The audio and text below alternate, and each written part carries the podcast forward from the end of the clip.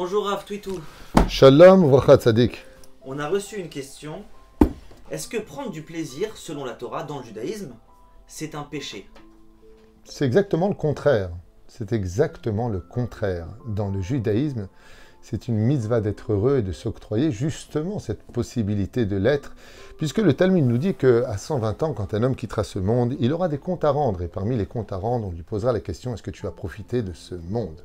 La question n'est pas de savoir si on doit profiter ou pas dans l'absolu, la question est de savoir si dans ce que tu as profité, tu as été capable, dit Dieu, de me prendre avec toi là où tu étais. C'est là qu'est toute la question. Non pas le fait de profiter. Nous avons nous aussi, des appareils très modernes qui nous permettent de profiter de ce monde. Seulement, vous voyez ici, il y a un tampon cachère, Mugan, qui veut dire que je peux me donner le droit de vivre dans un monde moderne et agréable et de profiter comme tout le monde de ce monde, seulement en mettant un filtre de telle façon à ce que ce modernisme et ses profits ne me volent pas mon droit à mon judaïsme d'avoir été sélectionné pour représenter la Torah de Dieu sur terre. À partir du moment où je pars en vacances, je profite de la piscine, et j'ai jamais encore lu dans aucun livre de notre Torah qu'il y avait une misva de souffrir. Il y a une misva de recevoir les épreuves avec amour, mais d'aller les chercher ou de souffrir pour autant. On n'est pas tous comme Rabbi El-Hazar ben Rajbi qui lui disait Chavivin ala Yisurin. Pour moi, j'aime les souffrances. Donc la réponse est claire. Il y a une grande mitzvah de profiter de ce monde, de voir combien Dieu a créé des choses si belles et magnifiques, de vivre une tellement belle histoire d'amour avec son épouse. Mitzvat Ona, la jouissance dans ce monde, c'est une mitzvah.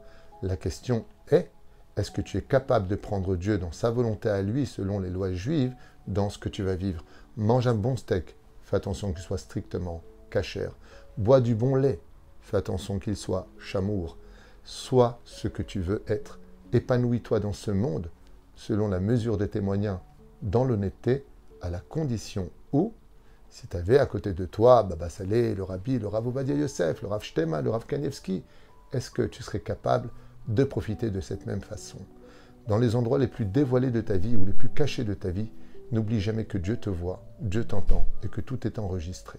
Si ainsi donc tu es capable de profiter, même si tu fais du jet ski, alors prends Hachem avec toi. Tu sois dans une ambiance qui soit propre et conforme au judaïsme. Ce qu'il faut surtout aussi comprendre, c'est que pour s'élever, pour certaines élites du peuple, il y aura une pseudo-mitzvah, c'est-à-dire une façon, je dirais une méthode, pour pouvoir s'élever spirituellement, de s'éloigner du monde matériel. Mais c'est juste de façon à créer un apprentissage pour plus s'élever. Faire taire le monde matériel pour plus entendre le monde spirituel. C'est une façon qui doit exister comme une parenthèse dans la vie d'un homme.